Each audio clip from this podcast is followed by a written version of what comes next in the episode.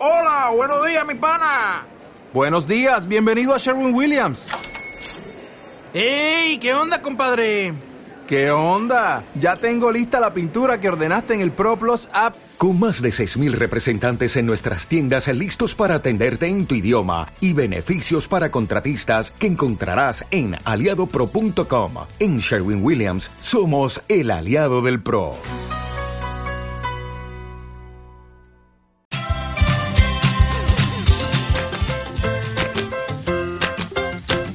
ABC Familiar. ABC Familiar.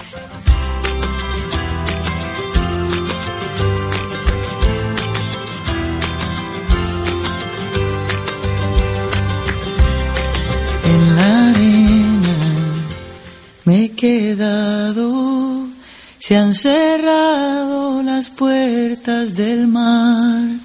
No es posible sentarse a mirar. Quiero navegar en las olas, salirte a buscar. Inventarme una barca, una vela, un timón, un compás y a volar, a soñar. El amor no se puede inventar. Si se asoma y se vierte en tu ser, podrás navegar en las olas, salir a buscar. Inventarte una barca, una vela, un timón, un compás y a volar. 17 minutos de la mañana y a mí me encanta eh, cuando arrancamos a veces familiar con esta canción porque es una canción como que le da una paz a uno, como que lo relaja, como que arranca, como que le da una pausa al día, ¿verdad? A la mañana que tal vez hemos tenido de estar hablando y conversando y diciendo verdad y no es como que le da una pausa, pero le damos la bienvenida a Lucía y a Patricia que como todos los martes nos acompañan. Eh, habíamos tenido una pausa, por recuerden que estuvimos haciendo eh, algunos arreglos en nuestras torres de transmisión y entonces ya hoy, después de unos días de no vernos, nos volvemos a ver y volvemos a disfrutar de este espacio que se llama ABC Familiar. Buenos días, chicas. Sí, buenos días. Feliz de estar nuevamente acá con ustedes porque sí nos hace mucha falta este espacio. Lo consideramos de gran valor. Lucía Camacho les saluda, psicóloga de la Escuela Miguel Aguilar. Acá estoy con mi compañera del equipo interdisciplinario. Muy buenos días, Patricia Díaz les habla. Es un placer nuevamente estar por acá y de verdad que nos hace mucha falta. Y hoy le ponemos una ausencia a Sí, Laura. A Laura. Le marcamos una Justificada, ausencia. porque Justificada, está con una ah, convocatoria. bueno. Sí. Trajo el documento firmado por los padres de familia. sí, sí, correcto. Ah, bueno, perfecto. Hoy hay un tema muy interesante y vamos a hablar sobre abuso físico. Y antes les voy a contar una historia que vi ayer y me reí montones. En Europa arrancaron las clases ya, ¿verdad? De los chicos y entonces era el primer día de clases de una niña. Y la mamá posteó la foto del de cuando está preparada, hermosa, como bueno, pulcra completamente y lista para ir a la escuela. Cinco años tiene. Cuando llegó a recogerla, era otra niña. El pelo por allá, una media arriba, otra abajo, sin el abrigo, la blusa toda. Sucia. Bueno, toda sucia. Lo que quiso decir es que ella disfrutó Claro. en- de su primer día de escuela y que le preguntó la mamá, eh, ¿cómo estuvo el, eh, qué hiciste en el día de escuela? Y el- ella le contestó, no mucho. Después de salir, ahora les muestro la foto, después de estar súper, súper eh, eh, desordenada. Pero qué dicha que ella lo disfrutó de esta manera y salió despeinada y salió sucia Ay, sí. porque jugó y no por un abuso físico. Ay, que es sí, el qué tema de hoy, ¿verdad? Sí, hoy vamos a iniciar, en realidad es un ciclo, vamos a abordar todas las formas de abuso infantil, eh, porque el tema de la violencia, sabemos, es un problema de salud pública, es un problema estructural, y queremos hoy iniciar con el tema de abuso físico, que lo que queremos más puntuar en este caso es que el abuso físico tiene la, ay, qué linda, tiene la característica de que generalmente deja marcas en el cuerpo. Se hace evidente porque estamos hablando de quemaduras, laceraciones, golpes, moretes, eh, mordeduras, jalones de pelo, pellizcos, empujones o cualquier cosa que hace que, deje una una, marca. marca. en el cuerpo y este no solamente esa es la que deja, deja igualmente una marca en nuestra estructura de personalidad, sobre todo cuando es algo muy sostenido, deja una marca en, en, la, en el sentir de una persona, generalmente asociado con una dificultad para establecer relaciones eh, de confianza con, con, sus seres queridos, porque de la misma manera que recibo posiblemente em, una orientación, ¿verdad? una tendencia, una disciplina, ¿verdad? un querer ser de estos padres, eh, de la misma manera estamos hablando de, de un daño que es físico y que además es psicológico. Que es emocional y que impacta, ¿verdad?, a los niños y las niñas. Y eh, generalmente, bueno, eh, cuando hay una agresión física también están asociados, ¿verdad?, a otro tipo de agresiones, ¿verdad? Incluso la agresión física infantil es multicausal, si vamos a, hacer una revisión, vemos muchos factores que afectan, ¿verdad? Y llegan a concluir muchas veces en, este tipo de eventos. Em, el maltrato físico no se puede valorar cuál es, eh, ¿verdad? El daño, el impacto psicológico puede ser desde un rasguño, puede ser que ese impacto... ¿Qué tanto significó para ese niño o niña? Entonces eso es muy importante de tenerlo en cuenta. Muchas veces se dice, ah, no, es, fue un rasguño, fue un golpe en la cabeza, una nalgada, pelo. Entonces, la paleta que se usa mucho. Entonces es muy importante tener en cuenta, ¿verdad?, de que esta agresión física generalmente viene asociada con otras, eh, con otras eh, patologías, ¿verdad?, que se dan dentro de la familia y este va siempre en aumento, generalmente va en aumento, eh, por eso es importantísimo este romper con ese silencio, importantísimo también detener en su momento la violencia. Eh, podríamos decir que hemos estado en un momento de crisis en el país en cuanto al abuso físico con los niños y niñas. Eh, en los últimos meses hemos conocido de muertes de niños. Eh, de bebés que han sido eh, asesinados a manos de una violencia, ¿verdad? Y el Hospital Nacional de Niños ha hecho un llamado importantísimo, igual eh, el PANI, ¿verdad? De estar muy pendientes de los niños a los que rodeamos. Es, en realidad sí es alarmante, Carolina. Sí, y tiene que ver con que revisemos cuál es la condición emocional de nosotros los progenitores, o sea, qué es lo que está ocurriendo, porque digamos que el principio estamos hablando de generar un sistema de autoridad, estamos hablando de una disciplina que se implementa en, en una casa, por ejemplo, pero eh, cuando este principio ¿verdad? está orientado desde una tendencia autoritaria, ¿verdad? punitiva, eh, tendríamos, ¿por qué? Por historia de vida personal, probablemente, ¿verdad? Muchas veces los papás, las mamás que aplican mucho el castigo físico, vamos a encontrar que nos cuentan que lo recibieron por igual. Entonces esto es, es un señalamiento muy importante porque sabemos entonces que está dejando esas secuelas en estas personas que son las adultas a cargo y la tendencia es a reproducir ese patrón que se conoce. Ahora bien, si tuviéramos la posibilidad de canalizar esto y decir cuál es mi condición emocional, cuándo es que yo necesito echar mano del castigo físico, pero generalmente este no es un patrón que sea consciente. O sea, que queremos disciplinar, queremos, eh, en realidad estamos hablando de la importancia de corregir, de hacer una corrección. Y cuando incurrimos en el castigo físico es porque no hay otras alternativas que funcionaron.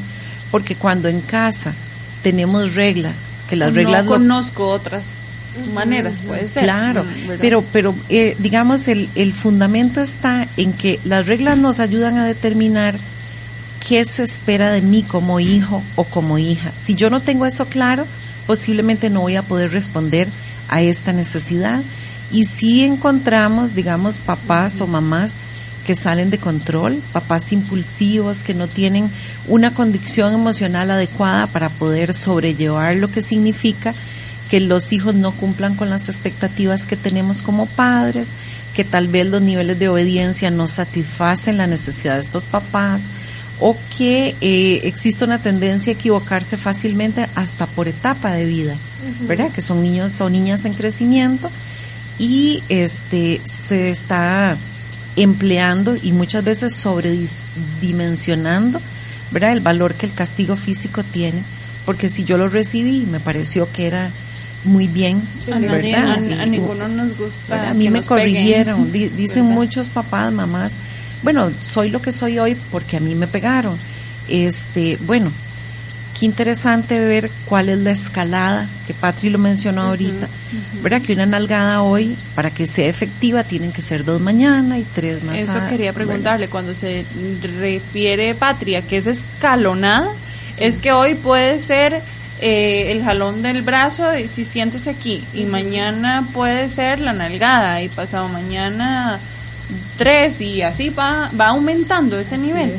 Sí, claro, y se va justificando, ¿verdad? Porque se justifica, bueno, hoy es porque no atendió a un llamado, mañana porque tal vez no salió bien en los exámenes o porque no atendió este, una instrucción, ¿verdad?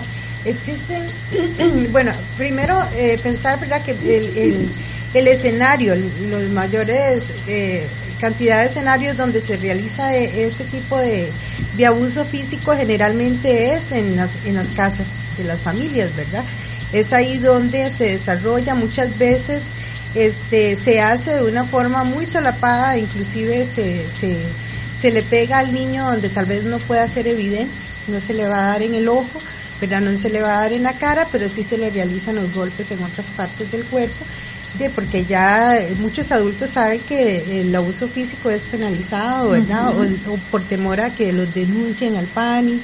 Eh, eh, siempre, ¿verdad? A veces eh, los adultos nos damos cuenta, las personas que trabajamos con niños y niñas, nos damos cuenta ya cuando ellos relatan una situación. Muchas veces inclusive hay que acudir al centro médico para una revisión porque no estamos ni autorizados para hacer esa revisión. Entonces, eh, muchas veces no nos damos cuenta en el es momento. común que ustedes Ajá. reciban relatos de, Sí. de este, ustedes como sí, sí. eh, digamos eh, profesionales en este campo, ¿verdad? Porque tal vez algunas otras maestras digan yo no, pero digo, ustedes claro. que los niños tienen acceso a conversar Claro. con ustedes y a ser más cercanos. Cuando Mira que es común que también los docentes y las docentes También. reciban esta información, porque entre más pequeños los niños son, digamos, de, un, de una conversación más natural y ellos a veces expresan, en nuestro caso, porque nos acercamos a las aulas a dar talleres de prevención y ellos, o sea, es impresionante, Carolina, cuando llenamos la pizarra donde ellos cuentan todas las maneras o los objetos que utilizan para, para el castigo físico, hoy, 2019 este, a veces se los vamos dibujando, a veces vamos colocando las palabras, pero los niños están reflejándonos que, que se utiliza este recurso con mucha frecuencia y no es hoy 2019 proporcional el uso del castigo físico con los alcances legales que hemos tenido a disposición en este momento. Hagamos una pausa. Cuando volvemos, yo no sé si podemos conversar sobre esta, si hay diferencia entre la palabra castigo y la palabra de abuso, ¿verdad? Y que no vaya a ser que la gente diga, ah, pero es que yo no abuso, yo le castigo, ¿verdad? A ver si hay alguna diferencia o si no, se cataloga desde, los, desde el mismo ámbito como el mismo, digámoslo así, si hay una ley es un delito, ¿verdad? Eh, a- a dar castigo físico a alguien. Son las eh, 9 con 29 minutos, hacemos una pausa, ya volvemos en este espacio de Café Nacional en ABC Familiar. Hoy hablamos sobre abuso físico en los niños y niñas, ya casi volvemos.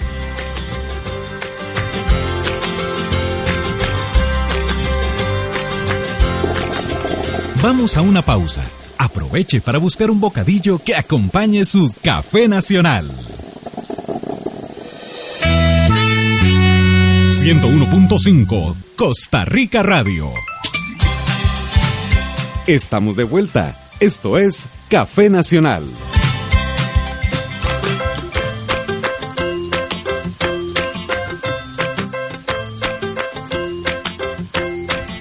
9 con 31 minutos de la mañana, nosotros continuamos con este espacio ABC familiar. Hoy estamos hablando sobre abuso físico en los niños y niñas y este es un tema muy, muy importante y no debemos eh, justificar ni tampoco deberíamos cubrir o encubrir alguna situación que tengamos cercana y que nos hagamos de la vista gorda, como dicen, ¿verdad?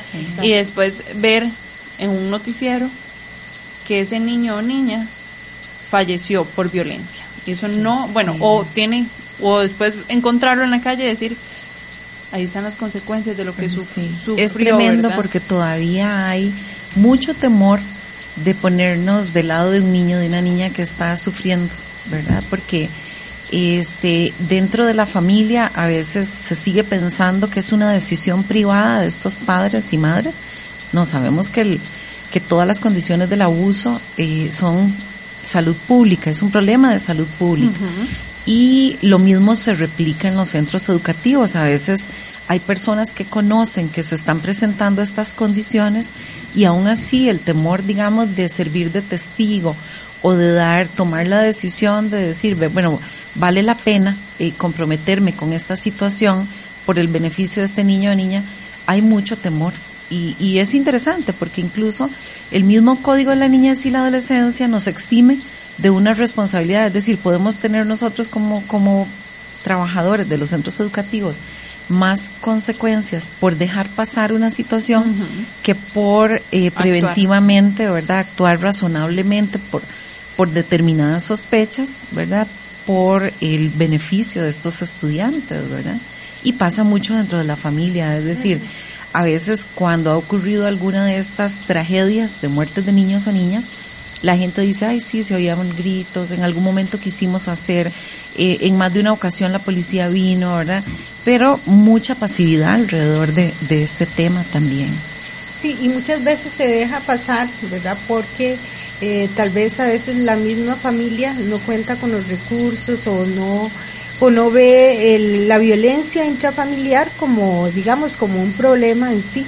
Entonces muchas veces esto llega a concluir a ese tipo de, de eventos que se escuchan en las noticias y si se hace una revisión posiblemente ya esa familia tenía todo un historial de violencia, una cadena de violencia.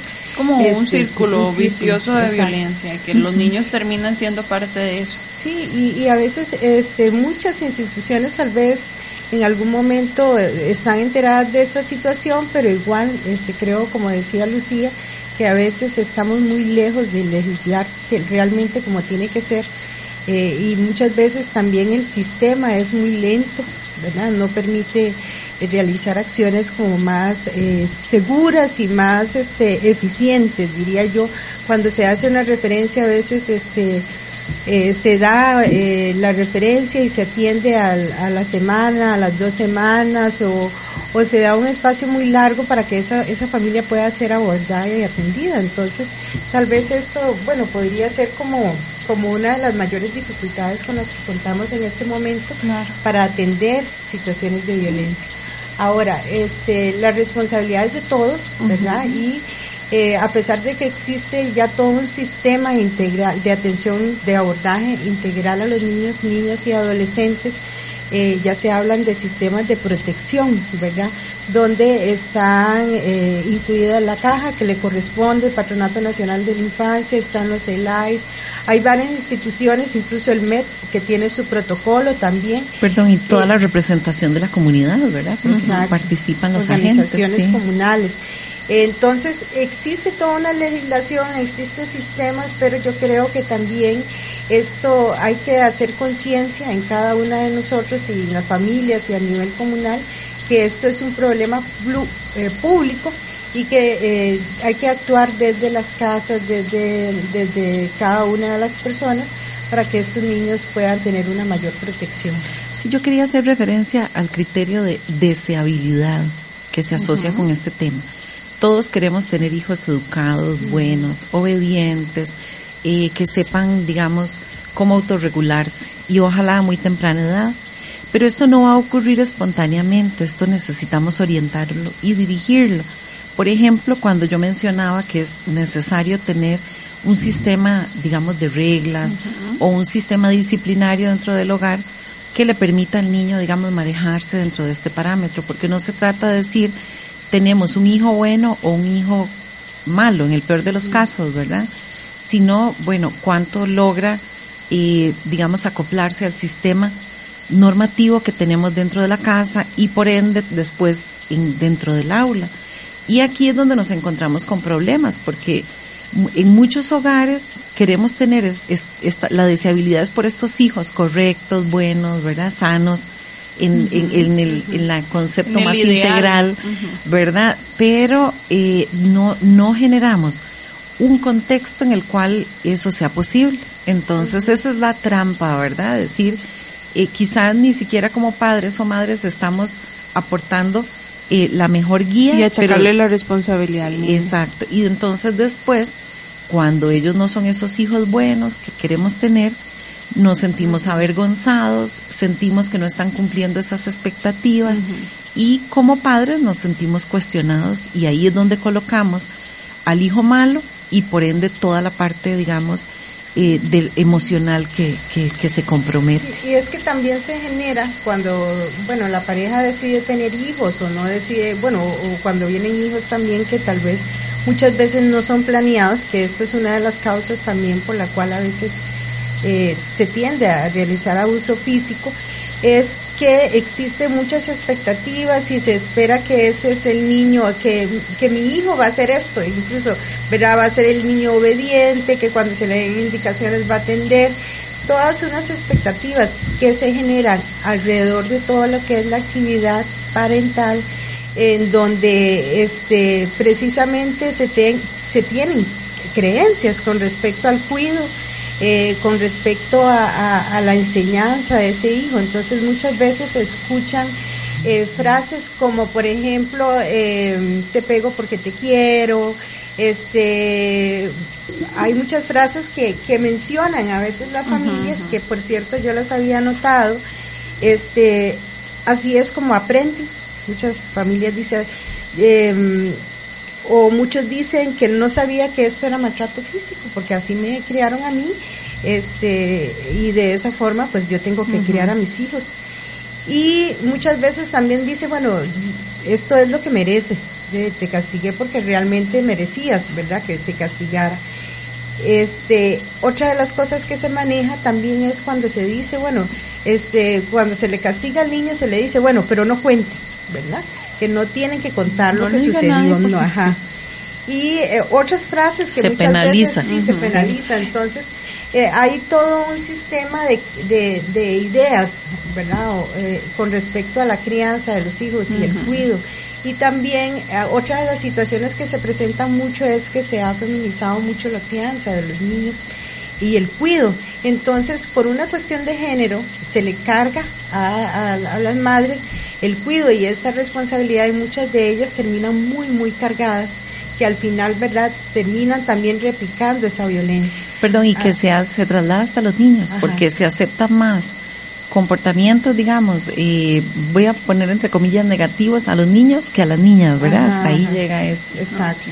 Entonces, vemos mamás muy, muy cargadas donde tienen durante el día eh, no solo la, la, el- la labor de levantarse, hacer las labores de la casa, es el- eh, lo que es educación, es traslado, y al terminar el día terminan tan cargadas que muchas veces llegan a crisis, ¿verdad? Y de y cuando en lo mínimo, ¿verdad? Ellas explotan y ya se aplica el castigo físico como, como una medida más rápida para ellas y eficientes de que el niño atienda a un llamado.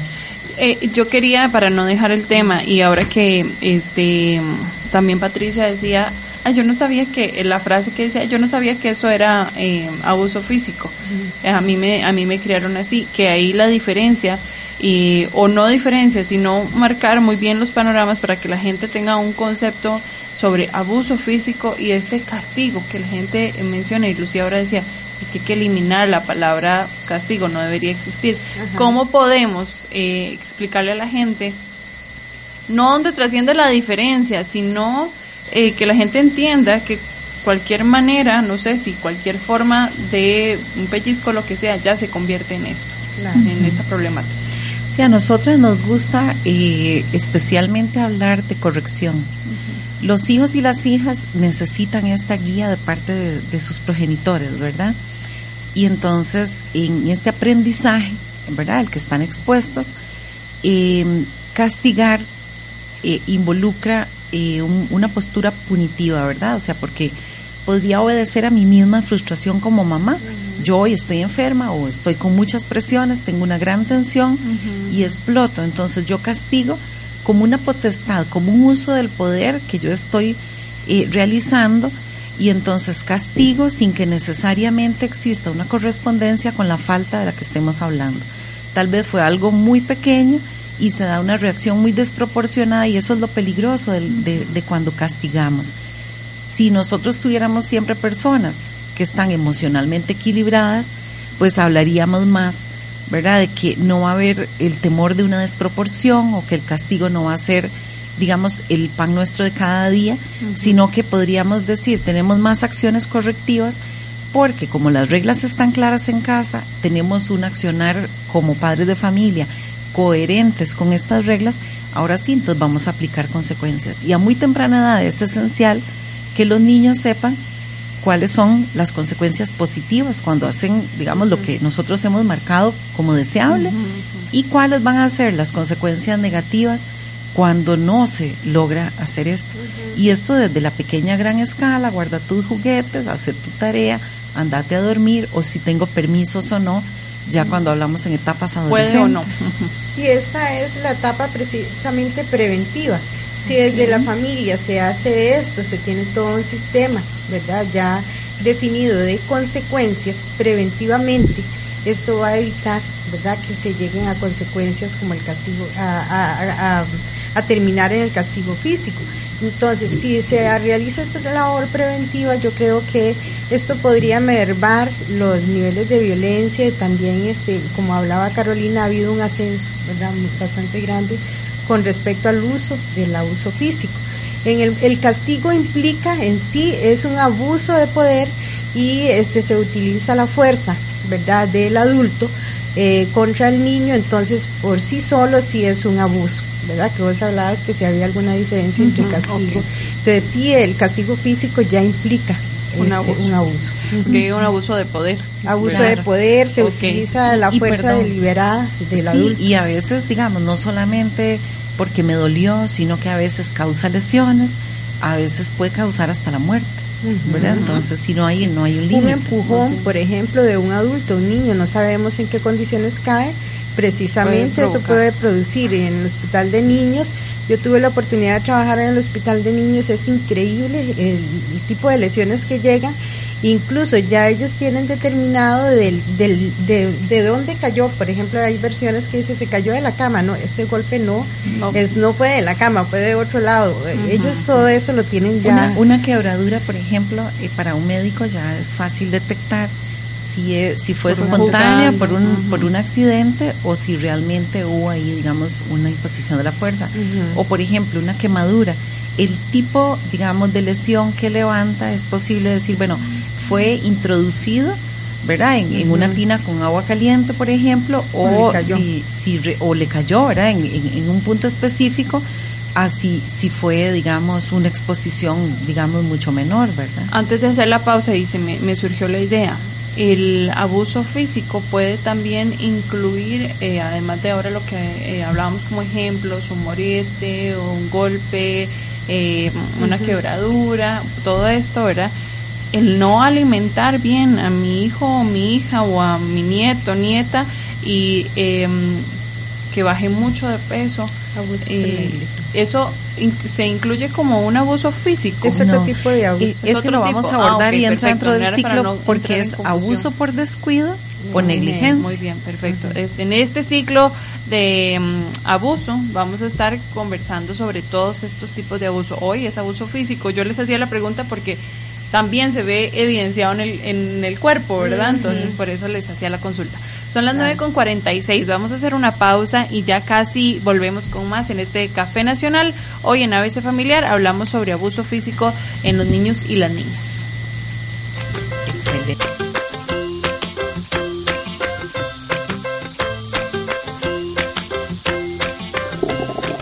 Vamos a una pausa. Aproveche para buscar un bocadillo que acompañe su Café Nacional. 101.5 Costa Rica Radio. Acompáñanos en una expedición sonora por la vastedad de la música costarricense.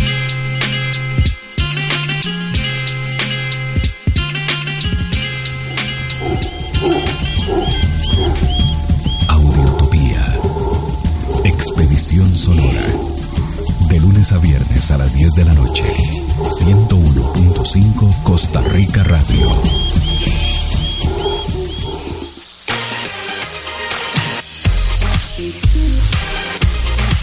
De lunes a viernes, a partir de la una de la tarde y desde el café del Club Unión, escuche Tribuna. Análisis de la realidad nacional, opinión del acontecer político y la actualidad. Tribuna, en 101.5 Costa Rica Radio.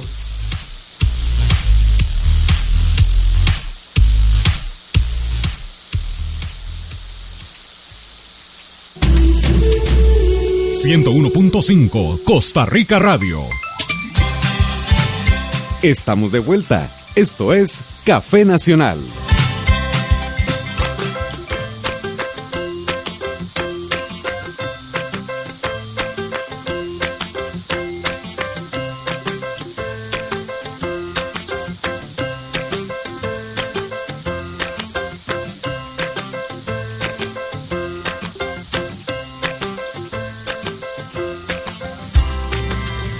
Las 9 con 48 minutos. Se me ha ido muy rápido, ya Sí, casi ya se nos acaba el tiempo. Les recuerdo que a las 9, a las 10, perdón, a las 10 de la mañana eh, viene el nuevo programa Cuentas Claras, donde se va a estar hablando sobre toda la parte tributaria, factura electrónica y tantas dudas que muchos eh, y muchas tenemos en esta eh, nueva transición tributaria del país. Así que entonces eh, este será un espacio para resolver todas las dudas y los invitamos a escucharlo a las 10 de la mañana. Eh, hablábamos sobre los juegos, bueno, juegos no, sino más bien que hablábamos ahora sobre los adultos y que la mayoría, ¿verdad?, se forma como eh, este abuso es porque se abusa del poder y demás. Pero eh, un niño o una niña también puede violentar a otro Físicamente. físicamente. físicamente. Claro. Es de todos los días, Carolina. En los recreos vemos manifestaciones muy preocupantes, ¿verdad? De, de- de mucha violencia, porque esto es como lo que en el contexto en el que estamos, ¿verdad? Entonces es común encontrar, y conste que queremos hacer aquí esta salvedad. Manifestaciones de violencia no son inmediatamente bullying, ¿verdad? Porque tenemos como un sancocho la palabra y, y, muy, para todo. Sí, el bullying tiene características muy, específicas, como por ejemplo es muy sistemático, ¿verdad? Se sostiene en el tiempo. Hablamos en los protocolos de al menos seis meses. Hay un uso del continuo, poder, ¿verdad? Muy, muy característico. En cambio, decimos que estos eventos violentos o agresivos que vemos en los recreos, tal vez son una manifestación esporádica, ¿verdad?, de, de ese recreo. Pero es interesante, sí, inmediatamente debemos asociarlo a cuáles son los contextos en los que están compartiendo estos niños, porque no es casualidad. Generalmente vemos que son determinadas personas las que tienen o este tipo de explosiones o se asocian a otros niños bajo este concepto, ¿verdad? Por ejemplo, nosotras salimos mucho en los recreos a dar mecate, les encanta a los niños, ¿verdad? Jugar. jugar. Sí, sí. Pero entonces, ¿qué ocurre mientras están haciendo la fila esperando su turno? Algunos empujan, algunos patean, algunos, ¿verdad? Se quieren colar de primeros, ¿verdad? Aquí vamos a ver eso, digamos, la presencia de cómo Ahí es hay ya la factores crianza. que pueden dar una, un indicio. Son como señales, Ajá. ¿verdad? ¿Cómo Eh, las podemos identificar? Ajá. Para Es ir decir, cerrando, Hay algunas manifestaciones o señales ¿verdad? de los niños cuando se eh, están siendo víctimas de, de violencia física. ¿verdad? Muchas veces, eh, bueno, lo más evidente es el rasguño, el golpe, ver el moretón, ¿verdad? Pero a veces ellos se manifiestan, ¿verdad? Cuando llegan muy agresivos al centro educativo, cuando llegan con un llanto inesperado, este, cuando están irritables, llegan con sueño, ¿verdad? Hay algunos, algunas señales que nos podrían permitir a nosotros determinar si el niño está siendo víctima de, de- de abuso físico. Pero además de esto, es muy importante conocer también el antecedente familiar. Generalmente es como muy, muy claro cuando existe una cadena, ¿verdad? de ese tipo de abusos, entonces es lo más seguro es que van a replicar al centro educativo, porque tal vez ellos han aprendido que a través de la violencia, ¿verdad? Se resuelven los conflictos a través de la violencia, este, ellos pueden enseñar y corregir a su compañero o por lo menos este decir eh, las cosas se hacen de esta forma, yo quiero que se haga así, que es así. Y, y lo voy a realizar, ¿verdad? fuerza. Entonces hay todo un aprendizaje alrededor de, de, de la violencia física que se que, que, que, generalmente se asocia con lo que le han enseñado en sus familias, sus, sus figuras paternas. Tal vez agregar que otros indicadores de la violencia física se asocian con una autoestima eh, muy disminuida, ¿verdad? Muy dañada, problemas de mucha inseguridad también. Podemos hablar de cambios abruptos, digamos a veces hasta extremos, ¿verdad? Muy agresivos o muy violentos, que a la menor cosa hay, digamos, una reacción una explosión. muy grande, una explosión eh, a veces un indicador es el, el, uso de algún tipo de vestimenta también que eh, tiendo a taparme, ¿verdad? Para que, digamos, las, no las eh, marcas que tengo en mi cuerpo no sean visibles, ¿verdad? eh, en los casos más extremos podríamos encontrar como fugas de, del, centro educativo, ¿verdad? Algo, digamos, más eh, crónico y que esto anticipa, digamos, otros problemas con la ley, porque lo hemos visto, digamos, en algunos casos a nivel del centro educativo también.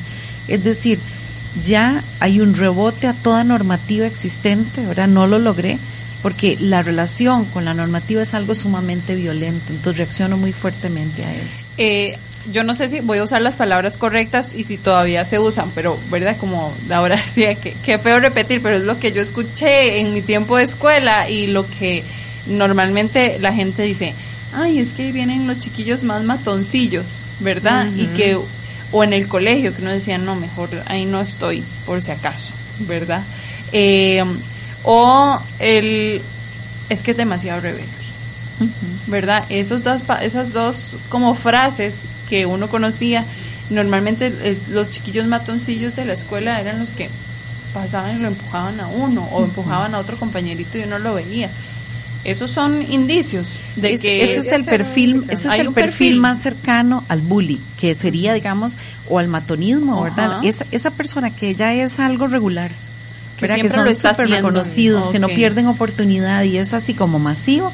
Ahí podríamos decir ese es como un perfil muy cercano okay. al bullying al, al desarrollo de una experiencia de bullying es el que todo el mundo teme al que a veces más bien se complace dándole un regalito y todo para que no la agarre conmigo, uh -huh. ¿verdad? Digamos, estamos mucho más cercanos okay, en ese en sentido. Ese perfil al bullying. El sí. perfil de ese, de ese niño, esa niña o adolescente, generalmente ellos siempre buscan como identifican como una presa, ¿verdad? Porque la necesidad de ellos siempre es demostrar el poder. Entonces van a identificar siempre a una persona, un compañerito dentro del grupo, al quien le van a realizar este, un, ¿verdad? Bullying o, o, violencia. Ahora, tal vez aprovechar un, unos últimos sí, claro. minutitos para decir, bueno, si el castigo físico no lo estamos recomendando como una modalidad de crianza, ¿verdad? O como una forma de disciplina uh -huh. en la casa, ¿qué otros recursos nos quedan, verdad? Porque siempre nos preguntan eso. Bueno, primero, tal vez medite usted un poco sobre cómo lo está desarrollando, porque si usted descubre con esta conversación que usted está empleando mucho castigo físico, uh -huh. es el momento para empezar a implementar otro sistema. A veces creemos que somos figuras que tenemos funcionando reglas y en realidad los hijos ni siquiera las conocen. Eh, le pregunto, ¿usted sabe cuál es la regla de su casa? Y dice, ay, Dios, ¿cuál es? Ni idea. Sí, sí, eso pasa con mucha frecuencia. este, luego, usted como mamá o papá o incluso como docente, no se tome como personal la conducta de ese niño de esa niña, porque eso le va a limitar muchísimo, ¿verdad? Si yo soy evaluada como mamá en términos de cómo se porta mi hijo, eso es como una, un chaleco de fuerza, porque cuando no lo hacen bien, este, yo suelo reprimir más fácilmente y utilizar más el castigo físico. Uh -huh. Revise cuál es su condición emocional. Cuando usted está en mejores parámetros, puede tener una capacidad para comunicarse. ¿Cuántas veces le preguntamos al hijo o a la hija cuando llega un recado? Bueno, explíqueme qué fue lo que pasó. ¿Verdad? Que es, digamos, abrir un espacio de comunicación y desarrollar una capacidad de escucha que tal vez no existe en la casa. Uh -huh. También es muy importante poder conocer y a nivel preventivo cuáles son las etapas de desarrollo en que se encuentran sus hijos. Muchas veces también un diagnóstico, eh, tener claro, ¿verdad? Un diagnóstico de un niño es importante. Cuando vean algunas características muy especiales en sus hijos, acuda al centro médico para que un, un pediatra haga la valoración porque no sabemos si estamos eh, frente a un niño con un déficit de atención o un, o un- o un condición. aspecto Sí, de- así. Entonces, ellos van a requerir de otro tipo de atención y otro tipo de ayudas. Entonces, es muy importante porque eh, generalmente estos chicos son más vulnerables al castigo físico Claro, porque porque no, no se conoce, ¿verdad? ¿Cuál es la condición? Y la etapa de desarrollo es muy importante. Hay más Ah, frustración en los Ajá. papás, ¿verdad? Sí. De no también- entender qué. Sí, eh, y también se es más condescendiente muchas veces con los más pequeños, ¿verdad? A que ellos cometan errores y ya conforme van creciendo va aumentando, este, digamos, las medidas y el castigo físico. Entonces también eso puede generar mucha crisis en los padres de familia hasta el punto de llegar a, a tener que utilizar el castigo físico como una medida de corrección. Y otra que es muy importante, digamos, que centrarnos en lo que el hijo o la hija está en capacidad de hacer, no en lo que no puede, y aprender a negociar. Por ejemplo, es muy común que si mi hijo no termina los trabajos en la escuela, pues yo regaño y me enojo mucho por eso, pero entonces no tengo la posibilidad de, de negociar qué se espera y, y que el niño pueda corregir, ¿verdad? O tener la posibilidad de orientarle a que logre esa meta en el corto tiempo y entonces terminamos reprimiendo y más bien reforzando la conducta que no queremos, el comportamiento negativo, no el deseado. Excelente. Bueno, eh, y llamar al 911. Si tenemos, bueno, en los casos ¿verdad? extremos, claro Si que hay- sí. si, hay- si tenemos evidencia y si pu- pudimos ver o podemos reconocer que ese niño, y tal vez yo soy la vecina, pero es mejor. Sí, hacerlo, por, por no la no seguridad. Y también importante decir que el Patronato Nacional de la Infancia y otras instancias como los centros educativos tienen este, acciones formativas. Este mismo programa surgió con, ese con esa intención, ¿verdad? La- el PANI tiene las academias de crianza. Hay papás o mamás que tal vez no cuentan en este momento con las condiciones adecuadas para esa crianza, pero lo pueden aprender. Hoy de- hablamos poco de algunas recomendaciones, pero vamos a poner algunas en la, en la página falta- del Facebook. Y faltan muchos más programas para hablar sobre otros tipos de abuso, así que entonces nosotros hasta hoy nos despedimos porque Muchas vienen gracias. eh, cuentas claras también y los invitamos para que se queden en los 101.5 Costa Rica Radio y a Lucy y a Patrick. Muchas gracias. Muchas Estuvo gracias, muy lindo el programa hoy. Bueno. Muchas gracias. igualmente. Nosotros nos despedimos, les deseamos que tengan un excelente mañana, lo que resta de este martes y nos escuchamos mañana a las 8 de la mañana en otro Café Nacional.